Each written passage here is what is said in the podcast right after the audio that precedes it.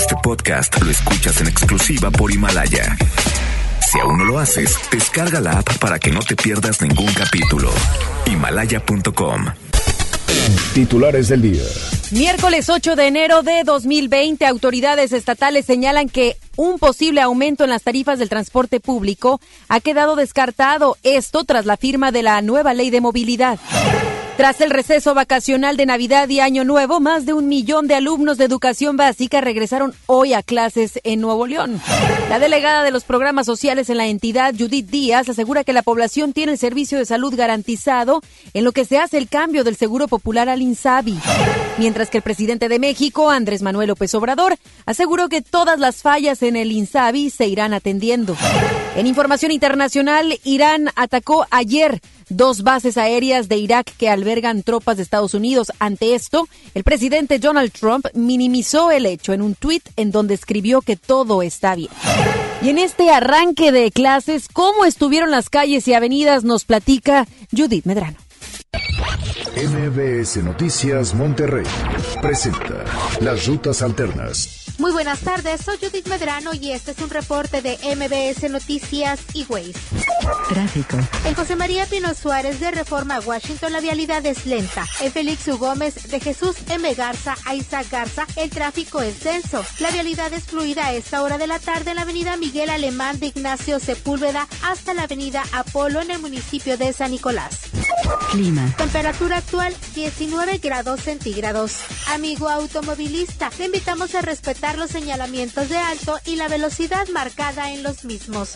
Que tenga usted una extraordinaria tarde.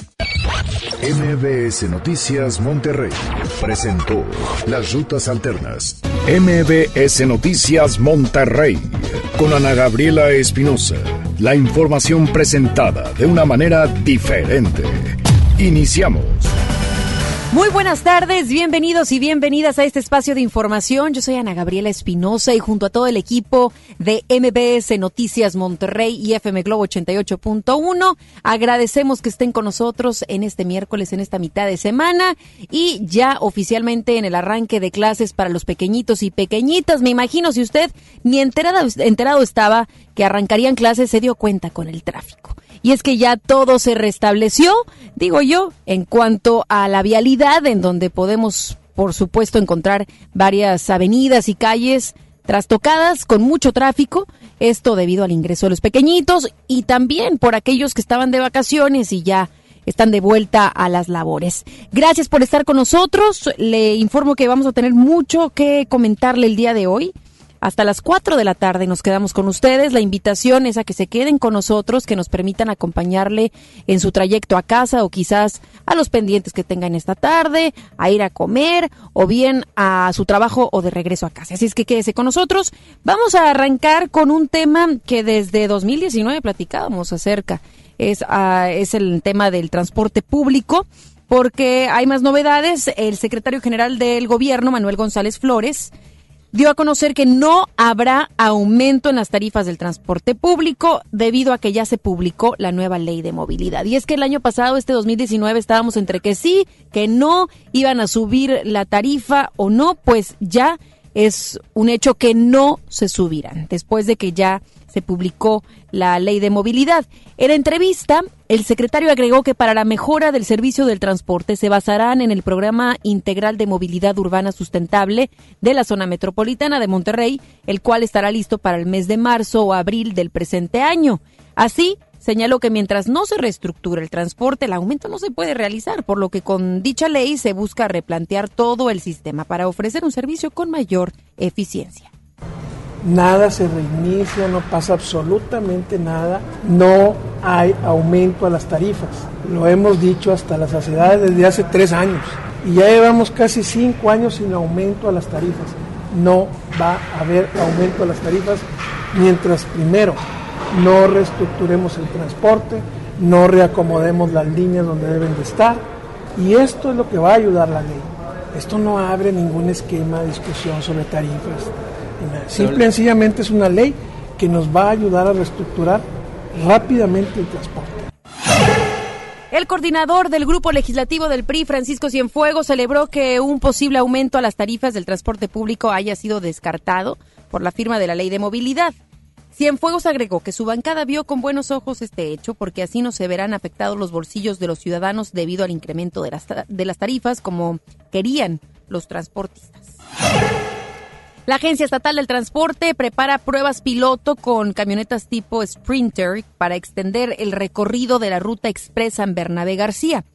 El titular de la agencia, Noé Chávez, dijo que con este proyecto llamado Transporte Colectivo de Barrio, el Estado pretende trasladar a los ciudadanos al interior de las colonias, principalmente en sectores con alta densidad de usuarios. El estudio de campo iniciará a finales de enero en la zona de Valle de Lincoln, entre los límites de los municipios de García y Monterrey. Si el proyecto se concreta, tendría un costo aproximado de 5 a 7 pesos con la tarjeta feria. Tendremos que esperar al estudio que se realizará en las próximas semanas, para ser específicos, a finales de enero, y ya que se tenga, por supuesto, este estudio, arrojarán ya todos los detalles y aquí en MBS Noticias Monterrey se lo vamos a presentar. Y en el Congreso local se trataron temas relacionados al medio ambiente entre los que destacan la situación de la Huasteca, que el día de ayer puntualmente se lo estábamos informando, y del uso de bolsas plásticas. Me imagino usted ya fue al súper y tuvo la oportunidad de, de presenciar de que ya no están entregando bolsas en muchos supermercados, en tiendas de conveniencia. Vamos con Judith Medrano para que nos platique lo que el Congreso local habló acerca de ambos temas. Muy buenas tardes, Judith, ¿cómo estás? Gracias, Ana Gabriela. Te saludo con gusto. Aún y cuando existen amparos que se promovieron ante una autoridad federal por la zona de Valle de Reyes perteneciente al área natural protegida del Parque Nacional Cumbres, el gobierno del estado puede cuidar este sitio. Así lo mencionó el presidente del Congreso, Juan Carlos Ruiz. Uno de los argumentos es que se debe proteger la vida silvestre. Es por ello que durante la sesión de la comisión permanente que se realizó el día de hoy en el Congreso local, se realizó el exhorto al gobierno del estado para actuar en consecuencia. Vamos a escuchar al presidente del Congreso local, Juan Carlos Ruiz. Por razones de vida silvestre, se puede suspender cualquier actividad de desmonte ilegal. Aun y cuando hay amparos. Desde luego, porque los amparos, los amparos únicamente fueron sobre la declaratoria del Parque Nacional Cumbres y en ningún momento fueron promovidos para el tema de vida silvestre, que era una ley previa a cuando fue el decreto. Del proyecto ha trascendido, Ana Gabriela, que se pretende construir hasta 2.000 viviendas, además de que uno de los promoventes de este proyecto es Fernando Elizondo Barragán, quien actualmente se ostenta como presidente del Consejo del Parque Nacional Cumbres. De esto, el coordinador de la bancada del PAN, Juan Carlos de la Fuente, dijo que en caso de ser cierto, Elizondo Barragán se debe de separar del cargo por haber conflicto de intereses. Escuchemos al coordinador de la bancada de Acción Nacional, Carlos de la Fuente Flores.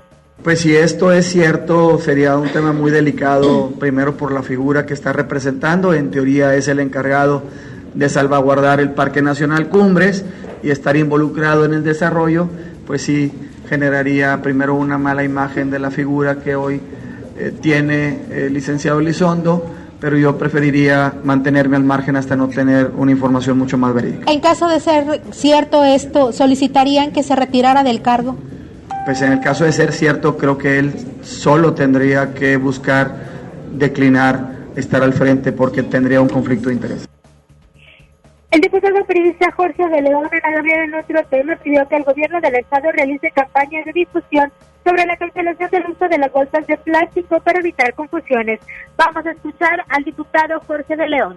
Un exhorto para que el Poder Ejecutivo, a través de la Secretaría de Desarrollo Sustentable, realice campañas de difusión y especifique muy bien eh, los términos y la, y la vigencia de la nueva ley de medio ambiente.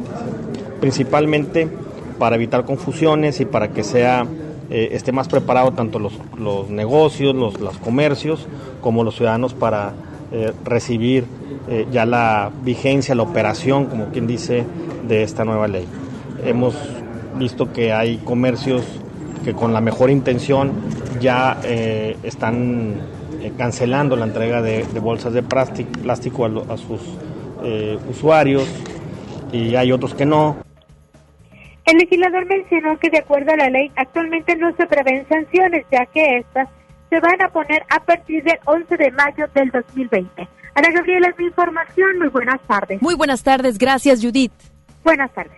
Y este es tan solo un paso, como lo hemos aquí platicado en este espacio, acerca del cuidado al medio ambiente el que ya nos volvamos más conscientes y sensibles de que las bolsas de plástico pueden perjudicar a los seres vivos, a diferentes ecosistemas y especies, es tan solo un paso, falta mucho sin duda, pero es un, un aplauso, sí, sí tenemos que aplaudir esto porque sin duda está apoyando al medio ambiente, pero hay muchas temáticas todavía que tendremos que considerar, lo que se vende en los mismos supermercados, la cantidad de plástico que hay y reflexionar nosotros en casa qué tanto estamos haciendo es momento, creo yo, para valorar de qué otra manera podemos eh, apoyar y de esa manera no tener alguna huella ecológica. En casa podemos reciclar, podemos reusar, separar, el hacer una composta, en fin, hay muchas maneras de poder ayudar. No solamente dejemos el de las bolsas de plástico, es una, sí, de un porcentaje, pero hay mucho más que tenemos que hacer y esperemos que esto se vaya legislando, porque Desafortunadamente, como ciudadanos requerimos en muchas ocasiones la penalización para hacer las cosas bien. Esperemos no llegar hasta eso, que realmente sea la conciencia ciudadana a nivel mundial la que permita que existan cambios. MBS Noticias Monterrey. Y de temas ecológicos pasamos a la salud, que bueno, mucho tiene relación uno con otro, pero vamos a platicar acerca de las dudas, de las dudas que hay por parte de la población mexicana en específico aquí en el estado, acerca de las fallas en el cambio del Seguro Popular al INSABI. Ante esto, la delegada de programas sociales en el estado, Judith Díaz, aseguró que la población tiene el servicio asegurado. Y es que hay personas que todavía tienen algo de temor, que tenían su seguro popular y están preguntando a las autoridades si es que su tratamiento va a continuar, si es que van a tener todavía el servicio que tenían con el, Seguro Popular. Hay muchas dudas y la autoridad deberá responderlas con inmediatez, porque estamos hablando de un tema prioritario que es el de la salud. Denny Leiva tuvo oportunidad de escuchar las declaraciones de Judith Díaz y nos comparte Díaz y nos comparte el reporte. ¿Cómo estás, Denny? Adelante. Muy buenas tardes, Ana Gabriela. Luego de que la ciudadanía reportara que no se está brindando el servicio médico gratuito tras el inicio del INTAVI, esta mañana la delegada de los programas sociales en la entidad, Judith Díaz Delgado, señaló que ya están canalizando estos casos con la federación. En entrevista, Díaz indicó que sería hasta el viernes cuando se esté preparando material infográfico para que la población conozca el procedimiento para el registro en el programa de salud. Sin embargo, ante el desconocimiento de su funcionamiento por parte de los hospitales, la delegada explicó que esto es debido a que recién se está dando la información a las instituciones médicas. Vamos a escuchar lo que comentó Judith Díaz. Estamos terminando una infografía para poder este, presentarla a, todos los ciudadanos, toda, toda, toda la información para que puedan todos los ciudadanos acceder al servicio médico. Pueden ir a un hospital público, insisto, presentarse con su credencial de lector. Obviamente se está bajando toda la información a todos los estados y a todos los hospitales públicos, porque tendríamos que recordar que todas las dependencias de salud están, este, están siendo atendidas por los gobiernos de los estados, ¿no? Aunque tienen personal que es pagado por la Secretaría de Salud a nivel federal. Entonces, están terminándose los convenios y está terminándose hacer todo, todo este trámite este, de procedimientos para que todos puedan tener acceso a la salud y nadie se quede desprotegido. Con respecto a los casos donde no se atiende la gente, la encargada de los programas sociales solo precisó que se están canalizando los casos a la federación para que se actúe en consecuencia. Sin embargo, no se detalló en dónde se pueden reportar estos casos. Aunado a esta incertidumbre, también se indicó que aún está por verse si se mantendrán los convenios que se tenían con varios hospitales públicos y privados para la atención de diversas especialidades. Esto fue lo que dijo. Si ustedes me permiten, voy a revisar específicamente el caso, ¿no? Pero, insisto, es, estamos en eso, estamos terminando eso y estamos terminando precisamente toda, todo ese tipo de asuntos que han estado pasando, documentándolos para tener respuestas precisas y poder dárselas. Mira, puede ser, no estoy este, segura, no quisiera, insisto, darte una información que no es. Permítanme tener toda la información y, y accedemos y se las presentamos con mucho gusto. Básicamente, lo que a mí me corresponde hacer es ser el enlace con la Secretaría de Salud a nivel federal, plantear este tipo de situaciones que están pasando y para que ellos a su vez hagan el llamado, la invitación y les den la certeza a los hospitales y los convenios que se tengan que hacer con los gobiernos de los estados. A pesar de las fallas, Judith Díaz aseguró que todos los ciudadanos tienen garantizada la atención médica gratuita durante el periodo de transición hacia este programa del gobierno federal. Ana Gabriela, pues así las cosas con el INSABI y nosotros seguiremos muy al pendiente en más información. Gracias, Denny. Buenas tardes. La espera entonces de lo que compartía eh, Judith Díaz en torno a la infografía. Esta infografía la debieron haber preparado desde hace meses, porque no es algo nuevo. El que tuviéramos esta transición del seguro popular, el que ya eh, tuviera marcha atrás y empezara el INSABI, se conoce desde hace tiempo.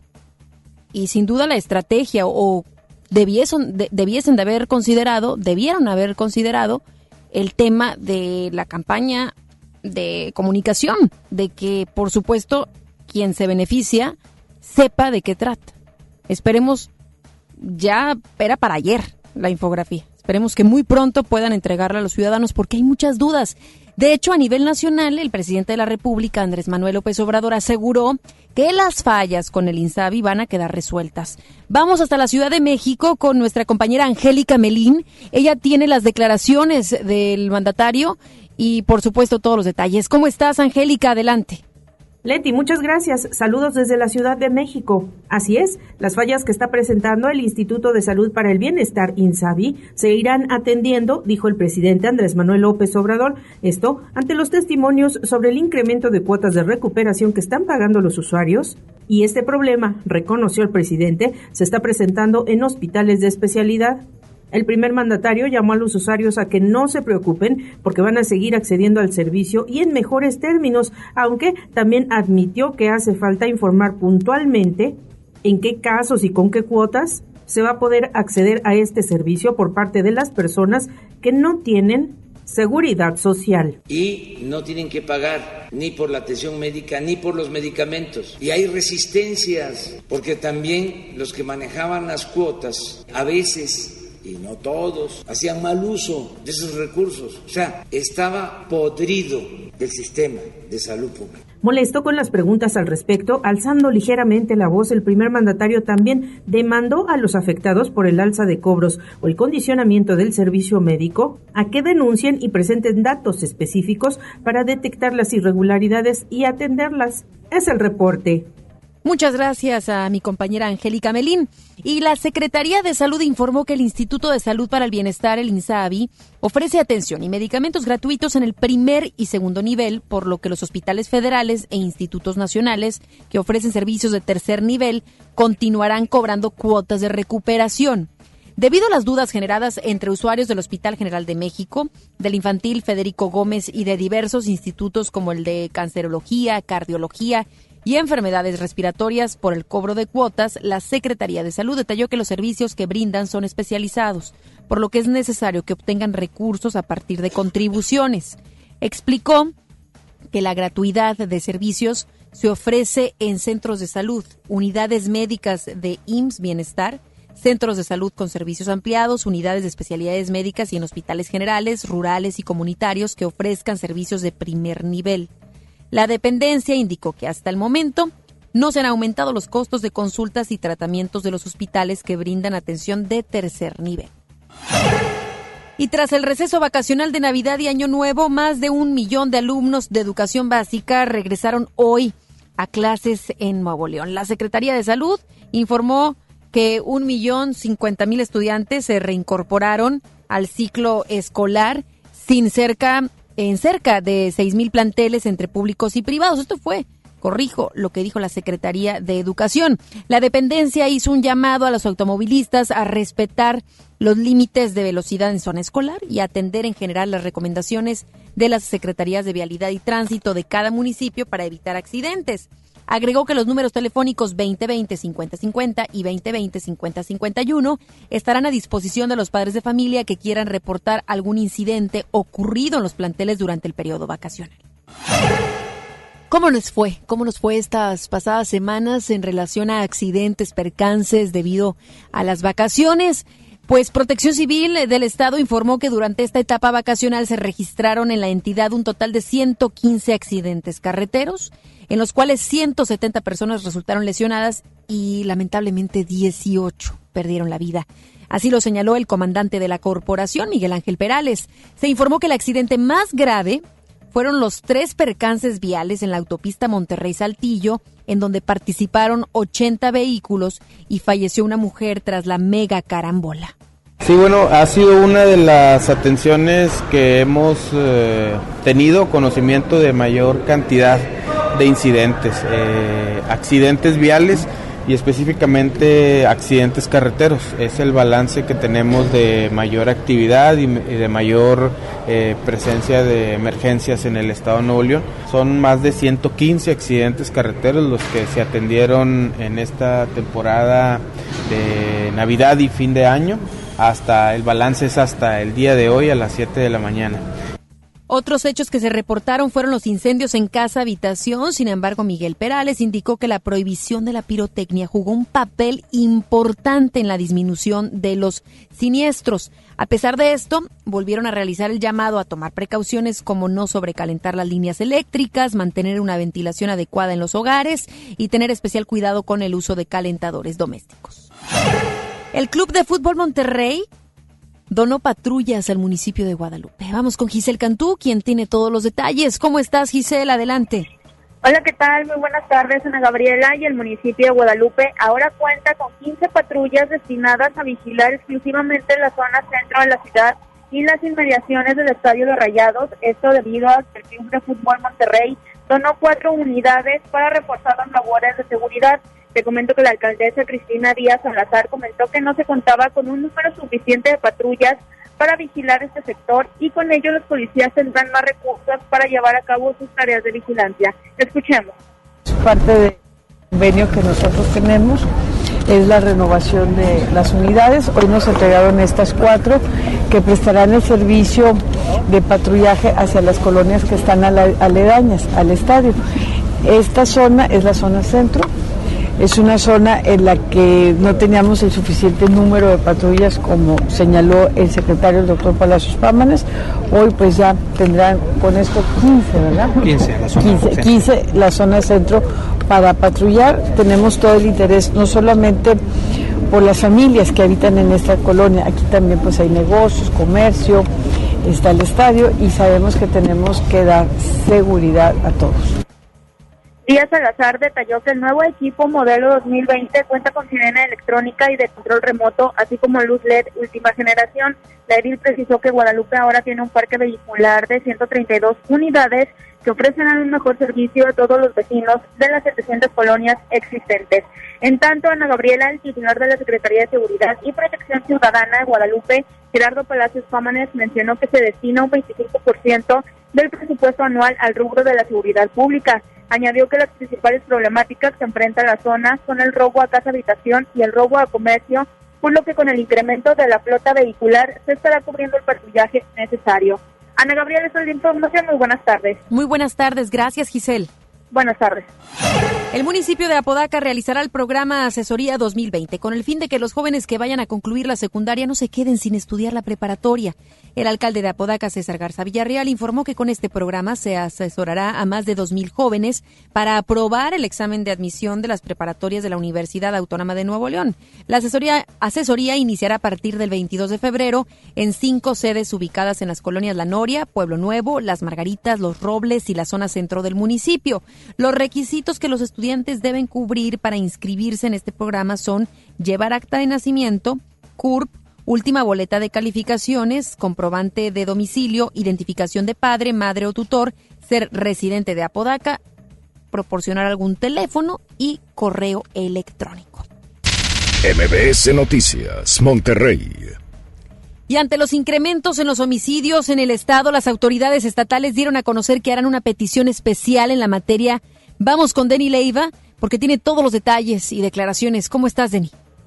Muy buenas tardes, Ana Gabriela. Te saludo de nueva cuenta para comentarte que ante este aumento en el número de hechos violentos en el Estado, esta mañana el secretario general de Gobierno, Manuel González, aseguró que la entidad va a realizar una petición especial en materia de seguridad en la próxima Conferencia Nacional de Gobernadores, la cual se estaría realizando tentativamente el 18 de enero.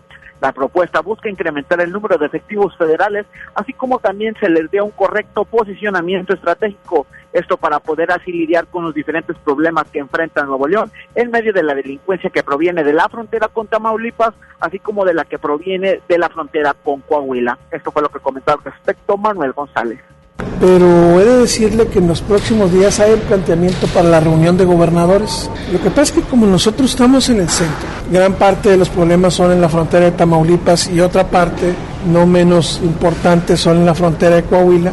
Nosotros como solo tenemos Colombia, estamos en medio y las brechas de salida de Tamaulipas y entrada a Nuevo León y de salida de Nuevo León y entrada a Coahuila o al revés, pues pasan por Nuevo León. Y nosotros somos el, pues el sándwich de, este cruce. Y lo que queremos es hacer, pues reforzar en esa zona todo este esfuerzo, porque nos tocan a nosotros en medio todos los problemas. Ana Gabriela y más en materia de seguridad, pero ahora penitenciaria, se indicó que para los próximos 15 días ya podrían quedar terminadas las nuevas celdas en el penal de Apodaca, con lo cual se concluye la segunda etapa de esta ampliación y con ello se permite tener aquí una capacidad de hasta 11.600 reclusos en los cinco penales que hay en toda la entidad. De momento la cifra de personas que pueden captar son los 7.000 prisioneros. Vamos a escuchar de nueva cuenta al secretario general de gobierno. Era una segunda etapa de una, de una construcción. Queda lista, yo creo que a más tardar en los próximos 15 días porque son muchos detalles que tienen que ver de cámaras, están los detalles electrónicos de, que requieren esas zonas para poder tener vigilado todo el área. Son celdas adicionales que van a servir después pues para si la población aumenta. No, el espacio es suficiente el que hay ahorita para todos los, los reos que están, los PPLs que están.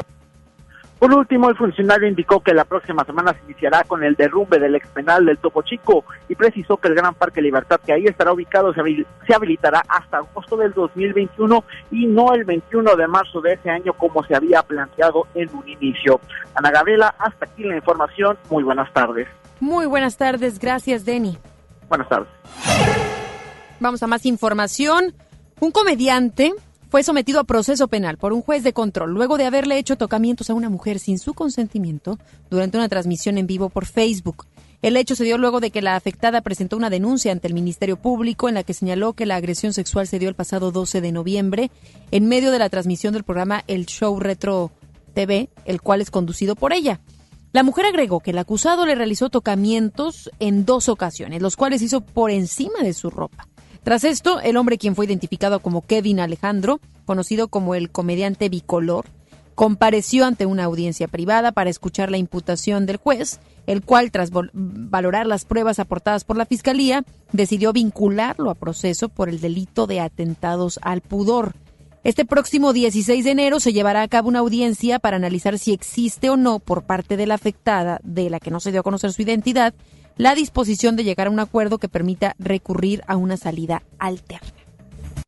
Más adelante, en MBS Noticias, Monterrey. Autoridades de Estados Unidos anuncian nuevas sanciones a Irán, esto tras los ataques registrados en contra de bases militares en Irak. Y el presidente de México, Andrés Manuel López Obrador, se pronuncia a favor de que haya paz en el mundo. Regresamos después del corte a MBS Noticias Monterrey con Ana Gabriela Espinosa.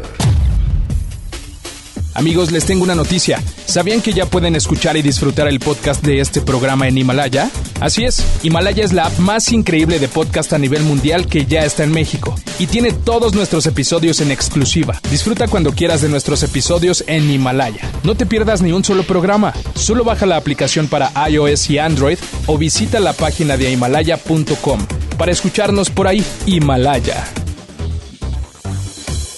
Mi INE está hecho de las primeras voces que exigieron libertad de elección y de expresión. Mi INE está hecho de esas cosas del pasado que no queremos repetir y del futuro que queremos construir. Mi INE cumple 29 años de garantizar el derecho a elecciones libres y que todas las voces cuenten. Mi INE es lo que soy. Yo me identifico con la democracia. Si ya cumpliste 18 años, inscríbete al padrón electoral y obtén tu INE. Infórmate en INE.mx. Contamos todas, contamos todos. INE. Ven a los martes y miércoles del campo de Soriana Hiper y Super y lleva aguacatejas a solo 23.80 el kilo y mandarina o naranja a solo 8.80 el kilo. Martes y miércoles del campo de Soriana Hiper y Super. Hasta enero 8. Aplican restricciones.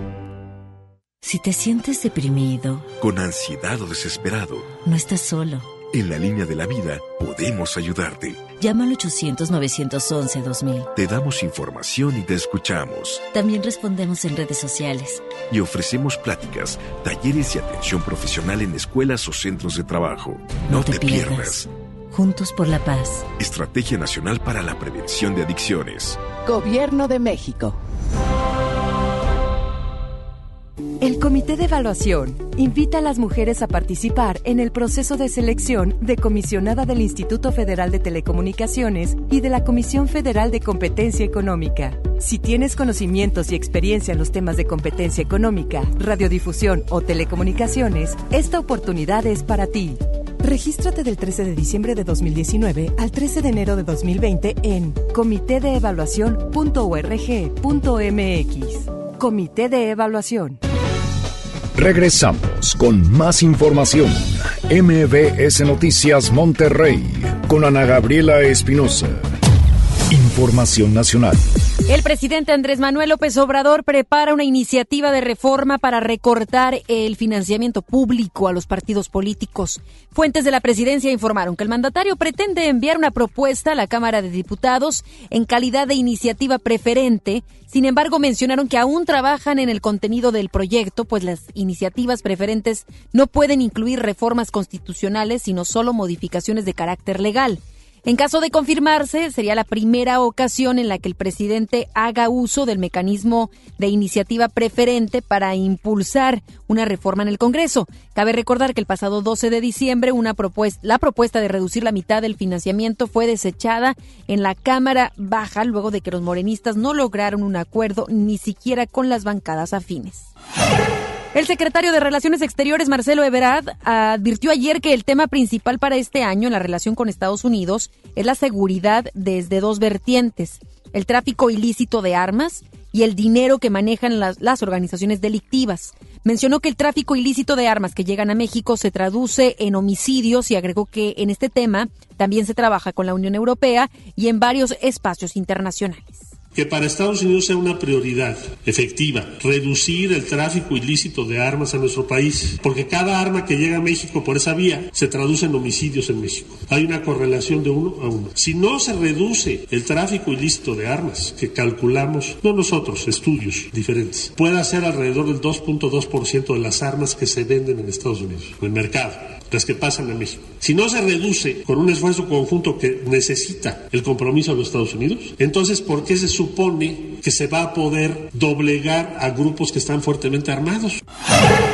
El secretario de Seguridad y Protección Ciudadana, Alfonso Durazo, aseguró que para lograr la seguridad hay que erradicar la corrupción. Dijo que en la actual administración del presidente Andrés Manuel López Obrador nunca habrá un funcionario como el exsecretario de Seguridad Pública Genaro García Luna, quien enfrenta un proceso en Estados Unidos por vínculos con el cártel de Sinaloa. Durazo aseguró que ya se tocó fondo en materia de inseguridad, por lo que a partir de este año se notarán mejoras. Estamos seguros que en la siguiente evaluación internacional de habremos de mejorar de manera sustantiva estos números, pero como dice el presidente, el combate a la corrupción es como se barren las escaleras de arriba hacia abajo. Y podemos darle una certeza a ustedes y al país de que entre el equipo de primera línea del presidente de la República no se va a encontrar jamás a un García Luna. La organización Maestros por México pedirá la intervención del Instituto Nacional Electoral, el INE, para organizar el proceso interno de renovación de la dirigencia del Sindicato Nacional de Trabajadores de la Educación, el CENTE, y al presidente Andrés Manuel López Obrador que garantice un proceso equitativo para los que busquen participar. La organización afín a Elba Ester Gordillo demandó que la convocatoria se mide entre los tres grupos del sindicato que buscan participar en el proceso la Coordinadora Nacional de Trabajadores de la Educación, Maestros por México y la corriente institucional encabezada por el actual dirigente Alfonso Cepeda. Además, pidió a las y los titulares de las Secretarías de Gobernación, Educación y también del Trabajo que se garantice que la actual dirigencia no pueda ejercer presupuestos de manera indebida durante los meses previos a la elección. La organización también solicitó al INE que colabore con el proceso para elaborar y publicar la convocatoria para renovar el Comité Ejecutivo Nacional. La Secretaría del Trabajo y Previsión Social vigilará que el proceso de elección del nuevo dirigente del Sindicato de Trabajadores Petroleros de la República Mexicana se realice de manera democrática mediante el voto libre, secreto y directo. La titular de la dependencia, Luisa María Alcalde Luján, informó que seguirá de cerca el proceso para elegir al reemplazo de Carlos Romero de Champs, quien actualmente es investigado por lavado de dinero y enriquecimiento ilícito. Descartó que Manuel Limón, quien es cercano a Romero de Champs, haya sido elegido como el nuevo dirigente del sindicato y reiteró que ese cargo se disputará de forma democrática.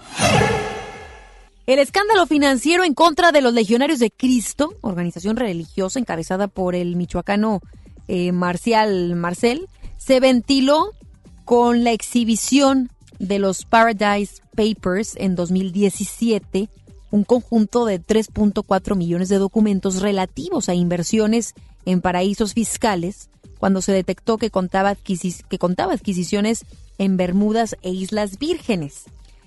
En 1194, cuando Marcel cumplía 40 años como sacerdote, se dio a conocer que desde dos años atrás ya había comenzado a construir, a constituir, más bien constituir empresas fantasma en distintos países. Maciel estableció en Bermudas la Sociedad Internacional Volunteer Services, misma que le sirvió para invertir los millonarios ingresos de sus organizaciones a un paraíso fiscal y no pagar impuestos. En esos años, además de gozar del apoyo del Papa, Maciel estaba en expansión de su imperio educativo, para lo cual quería crear una estructura financiera sólida. Sin embargo, sus negocios se vinieron abajo cuando falleció Juan Pablo II en abril de 2005. Seguido a esto, el nuevo Papa, Benedicto XVI, empezó inmediatamente una investigación a la Legión de Cristo y en mayo de 2006 ordenó a su fundador retirarse del sacerdocio al comprobar la veracidad de las acusaciones que señalaban que había abusado sexualmente de decenas de novicios durante más de 50 años, además de haber asumido identidades falsas para seducir a dos mujeres. Siete años después, también fue liquidada la sociedad Volunteer Services. En ese sentido, la Legión de Cristo manifestó su disposición a colaborar con las autoridades ante una investigación de la Unidad de Inteligencia Financiera sobre sus finanzas. A través de un comunicado, la organización religiosa aseguró que sus actividades en México son conforme a la ley. Los espectáculos con Ramiro Cantú. Muy buenas tardes, Ramiro. ¿Cómo estás? Adelante con los detalles de los espectáculos. Hola, Ana Gaby, listos con la información de los espectáculos. Bueno, pues vaya sorpresa que inicia este año enamorada y nos referimos a la nominada del Oscar por actuación en la película Roma, Yalitza Aparicio. Bueno, pues la originaria de Oaxaca, pues el, día de hoy se filtran unas imágenes a través de las redes sociales, precisamente de la cuenta de Instagram de André eh, Montes, quien es la nueva pareja de Yalitza Aparicio. Ah, es que esto pone fin a especulaciones que incluso la vinculaban románticamente con uno de los productores de la película Roma. Bueno, pues les platico que este joven es un cirujano dentista de todo indica que es también originario de Oaxaca. Pero bueno, pues eso nos da mucho gusto saber que Yalitza Aparicio ya no esconde su amor. Y en, la cuenta de Instagram personal de este joven, pues bueno, subieron fotografías muy acarameladas estos días. Ah, es que eso fue previo a su cumpleaños de Yalitza Aparicio. Ah, es que Yalitza en el año con un nuevo romance. Felicidades. Cambiando de información, les informamos que el caso de Pablo Light el día 15 de enero será el día definitivo donde se dictará eh, sentencia con respecto a esta situación que se vivió eh, hace ya algunos meses, donde este joven de 33 años de edad, actor de series de películas de y de televisión y más, pues bueno, será juzgado. el 15 de enero será juzgado en una corte en Miami para dictarse sentencia. Él actualmente se encuentra eh, con un grillete y bueno, pues estaremos al pendiente de lo que dictamine eh, las autoridades de Estados Unidos con respecto a la muerte que realizó él debido a un golpe con una persona de, la, de tercera edad mayor de origen cubano. Es que bueno, las cosas no pintan nada bien para Pablo Lain, pero ya el 15 de enero estaremos eh, viendo la sentencia definitiva con respecto a este caso. Ana Gaby, hasta aquí la información de los espectáculos. 5 de la tarde, mucha más información en contacto a través de FM Globo. Claro que sí, ya los escucharemos. Gracias, Ramiro. Buena tarde. Buenas tardes. Vamos a una segunda pausa. Regresamos. No le vaya a cambiar. Regresamos después del corte a MBS Noticias Monterrey con Ana Gabriela Espinosa.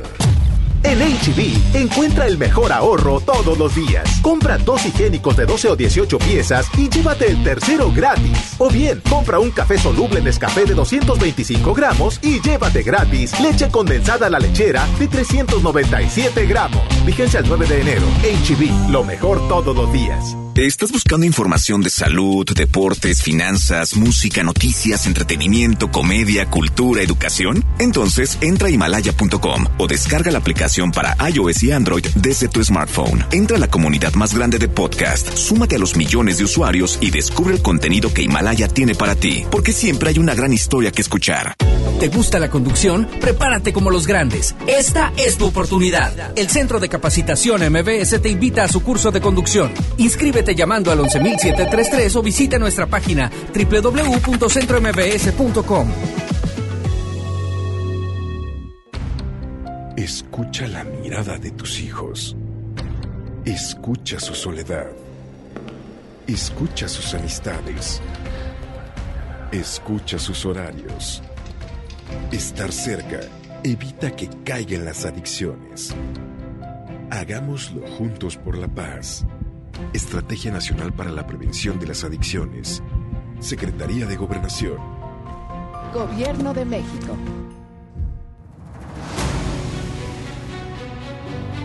Con esfuerzo y trabajo honrado, crecemos todos. Con respeto y honestidad, vivimos en armonía. Con leyes justas que incluyan a todos, lograremos un México próspero. Sexagésima cuarta legislatura. Así, refrendamos nuestro compromiso de servir. Senado de la República. Cercanía y resultados. Protege tu piel con Farmacias del Ahorro. Una piel hidratada es una piel sana. Aprovecha hasta un 25% de descuento en productos Cetaphil humectantes en sus diferentes presentaciones. Pide a domicilio con envío gratis. En Farmacias del Ahorro. Te queremos bien. Consulta términos y condiciones en sucursal. Vigencia el 29 de febrero o hasta agotar existencias. Cuida tu piel. Usted escucha MBS Noticias Monterrey con Ana Gabriela Espinosa. Información internacional. Irán lanzó ayer al menos 12 misiles balísticos a dos bases de Irak, donde hay tropas estadounidenses desplegadas. Sin embargo, no causó la muerte de ninguna persona. Aunque la Guardia Revolucionaria de Irán inicialmente confirmó la autoría de un ataque, poco después funcionarios norteamericanos confirmaron los dos embates. El ministro de Relaciones Exteriores de iraní, Mohammad Savad Zarif señaló que su país no busca una guerra, pero se defenderá ante cualquier agresión. Cabe mencionar que horas antes del ataque ya mencionado, 56 personas perdieron la vida y más de 200 resultaron lesionadas como consecuencia de una estampida durante el masivo funeral en homenaje al general iraní Qasem Soleimani en la ciudad de Kerman. Y el presidente de Estados Unidos, Donald Trump, anunció esta mañana sanciones económicas adicionales inmediatas contra Irán tras el ataque que esa nación hizo contra dos bases iraquíes que albergan tropas de Estados Unidos. Trump enfatizó que Washington continuará con la máxima presión sobre Irán y envió mensajes a otros países y organizaciones para tomar acciones que afecten a Irán pidió a la Organización del Tratado del Atlántico Norte que se involucre más en el proceso de pacificación del Medio Oriente. Además, el mandatario estadounidense instó a Reino Unido, Francia, Alemania, China y Rusia a romper el acuerdo nuclear alcanzado en 2015 para renegociar un nuevo pacto. Sobre el ataque, Mencionó que todos los soldados están bien y que los embates solo causaron daños mínimos en las bases gracias al sistema antimisiles. Por otro lado, sobre la muerte de Soleimani, reiteró que Estados Unidos debió haberlo matado hace mucho tiempo ya que era, dijo, un brutal terrorista. Por último, Trump indicó que aunque posiblemente Irán guarde mesura, el ejército de Estados Unidos está listo para lo que sea necesario. ¿Y qué opina nuestro presidente acerca de estos hechos? en donde se ven envueltos tanto Estados Unidos e Irán, pues se pronunció esta mañana por este conflicto y señaló que el gobierno mexicano quiere que esta tensión se solucione mediante el diálogo y de manera pacífica. Reiteró que en México se debe procurar que siempre haya diálogo y que se busque un entendimiento y que no se debe recurrir al uso de la fuerza. Tenemos nosotros que procurar que haya diálogo, que se busque un entendimiento, que no se recurra al uso de la fuerza, no a la guerra y eh, esa es la postura de nuestro país. La definió ayer con mucha claridad la Secretaría de Relaciones Exteriores. Nosotros eh, estamos por la búsqueda de soluciones pacíficas y en una postura de neutralidad. Y ahí mismo, en, bueno, platicando acerca de Irán, bueno, un avión Boeing 737 con 180 pasajeros se estrelló el día de ayer en aquel país poco después de despegar. El avión se estrelló debido a un problema técnico, así lo informó el medio de comunicación estatal iraní ISNA.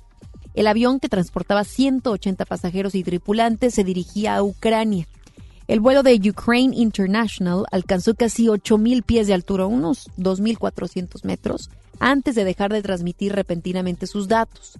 Según un ex investigador de accidentes aéreos consultado por la BBC, cualquier sugerencia de que hubo un fallo del motor es prematura. El jefe de la Organización de Aviación Civil de Irán dijo que las cajas negras del avión ucraniano no serían entregadas ni a Boeing ni a las autoridades estadounidenses. Además, se descartó que un misil fuera el responsable de este accidente. Y vamos por más información acerca precisamente de Irán, porque ahí mismo ocurrió un sismo el día de hoy, se ayer. Ayer es cuando se, ayer se registraron dos sismos en la provincia de Bushehr, en el suroeste de Irán que azotaron la región la madrugada del miércoles según el Servicio Geológico de los Estados Unidos.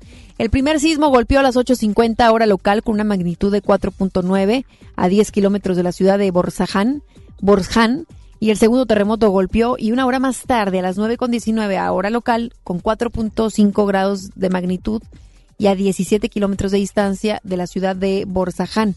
Eso fue lo que dijeron las autoridades de aquel país. Dos turistas originarios de China fueron arrestados el fin de semana por tomar fotografías ilegalmente en una base militar en Florida. Yuaho Wang y Ye Sang fueron acusados de tomar fotografías sin un permiso de un anexo de la estación aérea naval en Key West, en Florida. Cabe mencionar que el pasado 26 de diciembre otro turista tomó otro turista chino fue detenido por tomar fotografías ilegalmente a un anexo de la misma base. Wang y Shang tuvieron una comparecencia inicial en la corte el pasado lunes y el viernes serán sus audiencias de fianza en la corte de esa ciudad. Debido a los incendios en Australia, las malas noticias para el medio ambiente siguen fluyendo. La preocupación aumentó, especialmente por la naturaleza. Y es que las especies endémicas se han visto fuertemente afectadas por la destrucción de su hábitat. Hace poco, aquel país dio a conocer que la cifra de animales muertos se acercaba a los 500 millones. Estos han perdido la vida calcinados por las llamas, la destrucción de sus refugios y falta de alimento y agua. Diversos animales, y en especial los koalas, que se encuentran en peligro de extinción, son las principales víctimas de los grandes incendios en Australia. En este sentido, los países vecinos, así como Francia, se sumaron a los esfuerzos para combatir los incendios forestales que dañan a ese país, mientras se prevé que el clima va a empeorar el próximo fin de semana. Por su parte, el primer ministro de Vanuatu, Jotham Napat, anunció la donación de 175 mil dólares al Servicio Rural de Incendios. Nueva Caledonia informó el envío de hombres y equipos y Francia envió una brigada de bomberos. Y una niñera fue detenida en Nueva York después de darse a conocer las quemaduras que sufrió el pequeño de dos años al que cuidaba. La joven identificada como Jency López se reencontraba en su casa con su sobrino cuando decidió meterlo a una tina con agua caliente. Debido a la alta temperatura, el niño comenzó a gritar, pero la mujer ya se había retirado del baño. El bebé sufrió quemaduras de segundo grado en alrededor eh, del 20%, 20 de su cuerpo. La mujer fue detenida por agresión a menores, aunque podría salir bajo fianza. Una persona perdió la vida y otras tres resultaron con lesiones tras ser víctimas de un ataque a balazos en una céntrica calle de Ottawa, en Canadá. La policía señaló a través de un comunicado que está buscando al presunto autor de los disparos y que sus agentes han asegurado el lugar donde se produjo el tiroteo. Las autoridades no han indicado el posible motivo del tiroteo o la identidad de las víctimas. Y Emiratos Árabes Unidos anunció ayer que los ciudadanos mexicanos que deseen viajar a ese país podrán hacerlo sin necesidad de la tramitación de una visa. Con esta decisión se pretende facilitar la entrada, salida y permanencia de los nacionales de ambos países, así como ampliar y mejorar las relaciones bilaterales en materia de turismo, economía y también inversiones. Un comunicado del gabinete del gobierno emiratí detalló que la medida será implementada en el primer cuarto de este año. Deportes con Paco Ánimas. Muy buenas tardes, Paco, ¿cómo estás? Detalles futbolísticos, deportivos, ¿qué es lo que nos traes hoy aquí? Globo 88.1. Rayados, el campeón Rayados acaba de dar un campanazo, no lo ha hecho oficial el club, pero está nada de hacerlo. Y es que Akeloba, el hombre que fue pretendido por Tigres y que al parecer no llenó el ojo del Tuca Ferretti, es nuevo elemento de los Rayados del Monterrey. Akeloba, el jugador africano que desempeñó el último torneo con el equipo de eh, el, el Querétaro, ahora estará en los Rayados del Monterrey. Todavía no está en la parte oficial del club, pero ya la información se filtró eh, de, de forma en la que sin duda eh, pues habrá eh, que estar platicándolo y estar al pendiente de que lo haga oficial Monterrey. Ah, hoy apenas dio las gracias a Ángel Saldívar, que ya había, sido presentado con el Puebla, y Aqueloba es el nuevo jugador de los Rayados. Falta la confirmación únicamente de eh, eh, el elemento eh, por parte del equipo de los Rayados, pero ya se filtró a través de distintos medios nacionales que Aqueloba es nuevo jugador de el Monterrey. Así que eh, pues las negociaciones están muy avanzadas y todo parece indicar que será el nuevo elemento de los Rayados. La pregunta es, ¿le hacía más falta a Rayados o le hacía falta a Tigres? Monterrey al parecer ganó la puja por el jugador, al parecer a Tigres no le interesó porque ellos tenían mano sobre la contratación del elemento y todo parece indicar que será nuevo eh, jugador de los Rayados ante la baja de Saldívar, de Urreta Vizcaya y del mismo eh, de la salida también de por lesión de este torneo, de gran parte del torneo de Avilés Hurtado, estaría tomando lugar a Keloba. Por otra parte, el día de hoy eh, está a punto de llevarse a cabo una conferencia de prensa de André Pierre Guignac, en la que se especula estará anunciando su nuevo, su nuevo lazo comercial. Al parecer se está eh, pues eh, juntando con una marca importante a nivel nacional, una marca mexicana, y estará eh, realizando la conferencia de prensa para el anuncio oficial de esta marca de Guiñac. Ya tendremos los detalles el día de mañana. Es lo que tenemos en deportes en cuestiones de la, de la zona metropolitana de los Tigres de los Rayados. Hoy se, está, se jugó la Supercopa de España. El equipo del Real Madrid eh, contra el equipo de Valencia. Eh, se jugó en, en allá en, en, fuera de España y terminó por eh, ganar el equipo del Real Madrid en las semifinales ante el equipo de Valencia. Gana el equipo madridista. Así que pues ahí está. Ahí está la información, Ana Gabriela. Que tengan excelente tarde. Hasta aquí los deportes en FM Globo. Muchísimas gracias. Te pueden escuchar más tarde en punto de las cuatro, pues ya en siete minutitos, ¿verdad? A través Sí. de la mejor. Y tus redes sociales. Arroba Paco Ánimas en Facebook, Twitter e Instagram. Además, mencionarles que la selección mexicana femenil mayor eh, anunció su lista para el preolímpico. Están eh, en esta convocatoria eh, prácticamente tres jugadoras de las rayadas del Monterrey campeonas: Mariana Cadena, Rebeca Bernal, Diana Evangelista y cinco elementos de Tigres: eh, Lidiana Mercado, Stephanie Mayor, Bianca Sierra, eh, Jackie Ovalle. Eh, y Katy Martínez están en la lista final de Christopher Cuellar para afrontar el preolímpico en Guadalajara, Jalisco. Bueno, pues muchísimas gracias, Paco. Que tengas excelente tarde, Ana Gabriela. Hasta aquí los deportes en FM. Muchísimas gracias a nuestro compañero Paco Ánimas por esta información. Redes sociales a su disposición, ya las conoce, me puede buscar como Anagabi EM en Instagram. Ahí podemos platicar, por supuesto, y a través de Twitter, arroba Anagabi Espinosa. Nuestro Twitter oficial también es MBS Noticias MTY para que de esa manera podamos estar más en contacto y usted esté bien enterado de lo que ocurre en la localidad a nivel nacional y también internacional. Hay información importante eh, para brindarle hoy a las 3 de la tarde con 54 minutos y es que calles de la colonia Lagrange en San Nicolás hay una situación de seguridad. Es en la calle Constitución Mexicana, en donde se está presentando esta situación de seguridad. Pues ya las autoridades eh, presentes en la zona En cuanto tengamos más detalles de lo que haya ocurrido en la colonia Lagrange allá en San Nicolás, Tendremos, por supuesto, todos los detalles a través de nuestros espacios de información y también redes sociales, que hace unos momentos le decía, nos busca como MBS Noticias MTY. Y con esto nos despedimos. Gracias, gracias por permanecer con nosotros en estos ya casi 60 minutos de información y tiene siempre una cita con nosotros. Lo invitamos a que nos escuche todos los días de 3 a 4 de la tarde. Se queda ahora con Gaby Vargas. No importa cómo estés, siempre puedes estar mejor. Mejor, mejor. Con Gaby Vargas.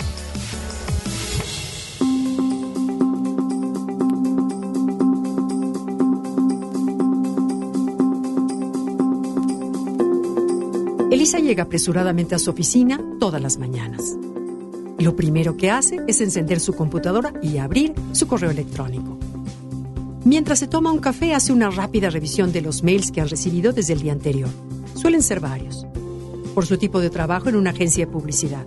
Abre los más importantes, los lee y si es necesario los contesta. Pero hay muchos otros que no son tan urgentes y cuya revisión Elisa posterga. Invitaciones a eventos, informes, confirmaciones de datos, correos colectivos, respuestas, comentarios de amigos, publicidad, avisos de las redes sociales y muchos más. Diario, Elisa se promete a sí misma que más tarde se tomará un tiempo para revisar esos correos. Pero ese tiempo nunca llega. El resultado es que la acumulación de correos sin leer que tiene en su bandeja de entrada es enorme y ya suman varios de miles. A eso se añaden los que Elisa sí abrió y decidió que debía conservar. Sin embargo, hace unas semanas un aviso en su pantalla le advirtió que estaba a punto de exceder el límite del espacio permitido. Esto le hizo iniciar una limpieza profunda que la llevó de asombro en asombro. ¿Para qué guardaba confirmaciones de horarios de juntas desde 2014? ¿Qué utilidad tenía conservar los correos acerca de eventos que habían ocurrido hace más de dos años? ¿De qué servía mantener en la bandeja las copias de correos colectivos de principios de año? ¿Por qué no quitaba los cientos de notificaciones de mensajes en Facebook y Twitter?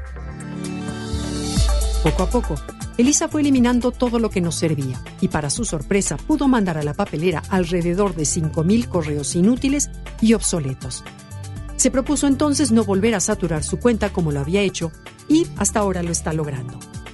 Te pregunto, ¿cuántos correos guardas en la bandeja de tu mail y cuántos de ellos son realmente necesarios? El orden en nuestros espacios de trabajo es algo muy necesario y el correo electrónico se ha convertido en uno más de esos espacios uno muy importante, por cierto. El correo electrónico fue creado con el objetivo de que dos personas ubicadas en distintos puntos geográficos pudieran intercambiar información de manera veloz. Hoy es una de las herramientas más populares de Internet. Tiene la ventaja de que a través de él se pueden enviar no solo textos, sino también archivos electrónicos. Pero la acumulación de mails no eliminados está convirtiendo al correo electrónico en una fuente de contaminación. ¿Lo sabías? Los correos electrónicos almacenados afectan al medio ambiente y dejan una importante huella ecológica. Nuestros mails son información que se acumula en centros de datos y esto genera un importante consumo de energía. Hace unos años, una iniciativa ciudadana de Francia logró que en cuatro días la gente se deshiciera de alrededor de 3 millones de mails obsoletos. Con ello, los organizadores aseguraron que se logró un ahorro de energía equivalente a apagar 94 mil bombillas eléctricas encendidas durante todo un día. Así que tómalo en cuenta. La necesidad de mantener depurada y en orden nuestra carpeta de correo no solo es un problema personal, es también una manera de reducir la contaminación digital y el gasto inútil de recursos. Unos sencillos gestos que pueden ahorrar mucha energía.